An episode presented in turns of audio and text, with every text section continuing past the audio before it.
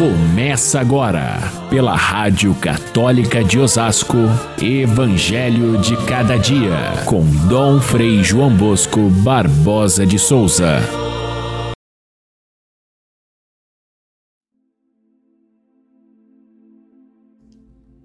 Jesus manifestou-se aos seus discípulos e, depois de comerem, perguntou a Simão Pedro: Simão, filho de João, tu me amas mais do que estes? Pedro respondeu: Sim, Senhor, tu sabes que eu te amo. E Jesus disse: Apacenta os meus cordeiros. Caríssimos irmãos e irmãs, ouvintes do nosso Evangelho de cada dia, Jesus perguntou isso a Pedro três vezes seguidas. E três vezes Pedro respondeu: Sim, tu sabes que eu te amo.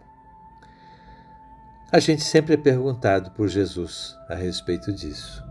E quem responde hoje para nós, dia 26 de maio, é São Felipe Neri, lembrado hoje na liturgia da igreja.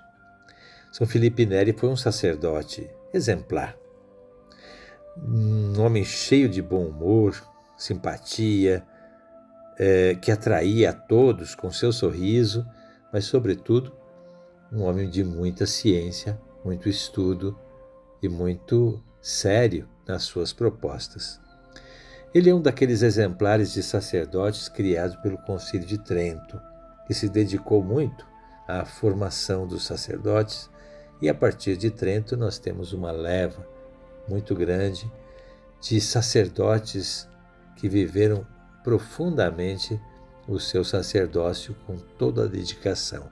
Entre eles, São Felipe Neri, que dedicou-se especialmente à educação da juventude, com a sua alegria, com a sua maneira de tolerar as coisas dos jovens que às vezes incomodam os adultos, ele foi capaz de conduzi-los em grande número para Cristo, coisa que faz tanta falta hoje em dia onde a juventude procura uma, uma luz, procura um caminho, e muitas vezes a nossa linguagem da igreja não tem muito o que dizer.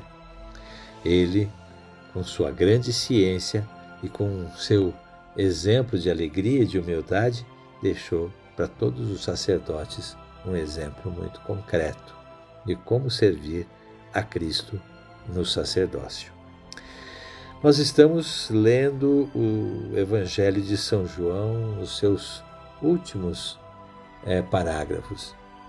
A gente teve já a, a, o discurso de Jesus antes da sua partida na ascensão, a gente teve a grande oração sacerdotal de Jesus e estes dois últimos dias antes de Pentecostes, a igreja toma o epílogo de São João, aliás, o segundo epílogo, porque dizem os estudiosos que o Evangelho de João estaria terminado no capítulo 20 e que esse capítulo 20, 21 foi acrescentado com a finalidade de focar especialmente a, a missão de Pedro como líder da igreja. Acrescentado ou não, a, a comunidade de São João sempre entendeu que esse texto era realmente de São João e por isso o tem como parte do Evangelho e nós acreditamos com a igreja que é solidamente inspirado pelo Espírito Santo e, portanto, faz parte do Evangelho. Mas é interessante porque depois de terminado o relato todo, João se volta para Pedro Ali nesse último capítulo aparecem os dois, Pedro e João. Hoje o Evangelho fala de Pedro, amanhã de João.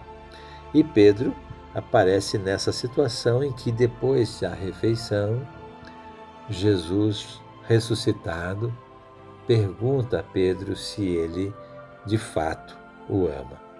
Vamos lembrar que Pedro, antes da ressurreição, ou melhor, antes da paixão, negou Jesus por três vezes e três vezes significa um juramento sério.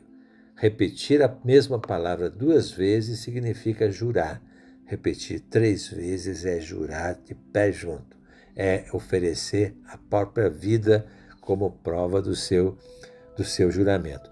E Pedro fez isso negando Jesus, ou seja, negou redondamente, com toda a força da sua alma. E agora Jesus lhe dá a chance, através dessas perguntas, de Pedro se reabilitar perante os outros discípulos e mostrar o seu amor, que era, de fato, mais verdadeiro do que aquela afirmação negativa que foi mentirosa. Não conheço esse homem. Aqui, Pedro, de fato, responde com toda a alma, e, e na terceira vez que Jesus pergunta, ele se derrama em lágrimas porque lembra-se do seu, do seu erro e da sua covardia. O amor é o, a pergunta mais importante que Jesus nos faz. Esse tu me amas de Pedro, ele se refere a cada um dos que seguem a Jesus, inclusive a mim, inclusive a você. E nós temos que responder essa pergunta do Mestre com a mesma força com que Pedro respondeu naquela ocasião. E dessa resposta de Pedro, dada três vezes, surge a missão que Jesus lhe confirma: apacenta os meus cordeiros, apacenta as minhas ovelhas. Pedro, então, é reabilitado pelo Senhor como aquele que vai ser o guia, o chefe, o, o, o Papa, propriamente como nós o conhecemos hoje. Foi o, o pontificado mais longo da história, porque Pedro vai até o ano 64, portanto, mais de 30 anos como, é, como o, o, líder da igreja.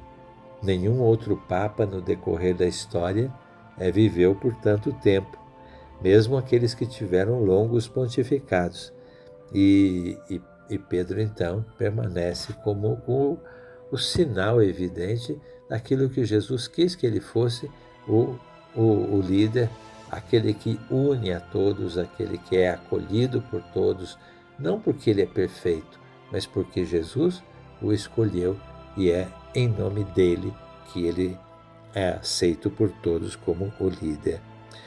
Uh, esse juramento de Pedro nos faz lembrar que todos nós, seja o Papa, sejam os bispos, sejam os presbíteros ou diáconos, quando assumimos uma missão, nós também fazemos um juramento, fazemos uma profissão de fé, e isso é feito publicamente, e um juramento de fidelidade. Fidelidade a Deus e fidelidade à igreja, à, à comunhão da igreja. E é em nome dessa fidelidade e desse juramento é que nós assumimos a nossa missão de presbíteros. O fato é que a, pessoa do padre, a pessoa do bispo, a pessoa do papa é instituída por Jesus Cristo para ser o centro da unidade da igreja. Por isso, é triste a gente pensar é, que até os dias de hoje a grande dificuldade que tem os ortodoxos, os protestantes das diversas denominações cristãs têm de aceitar o Papa como verdadeiro líder, como Jesus Cristo pediu, e isso impede que as igrejas cristãs se tornem uma só, um só rebanho e um só pastor, como Jesus pediu. Nós estamos na semana de oração pela unidade dos cristãos. É tempo sim da gente rezar para que os cristãos cheguem à verdadeira unidade. Mas se nos dá mais tristeza ainda saber que gente da nossa própria Igreja Católica muitas vezes diz o Papa não me representa, ou não aceito o que ele disse, ou então é, eu não, não sigo os ensinamentos dele. Gente, isso é desconhecer a própria essência da igreja criada por Jesus Cristo para ser um só rebanho e um só pastor, e Pedro e os seus sucessores colocados à frente da igreja para que sejam o sinal de unidade para toda a igreja. Isso então deve nos levar a pensar se a gente tem alguma crítica a fazer, se a gente tem alguma discordância, é preciso que a gente meça na nossa consciência o quanto mais importante é a unidade do que a minha forma de pensar ou até de excluir outros que pensam de forma diferente. Que Deus nos dê esse dom da unidade que ele pretendeu criar a partir de Pedro, a partir da hierarquia da igreja, que é, é, é encarregada de cuidar dessa unidade. Fiquem todos com Deus. Até amanhã, se Deus quiser.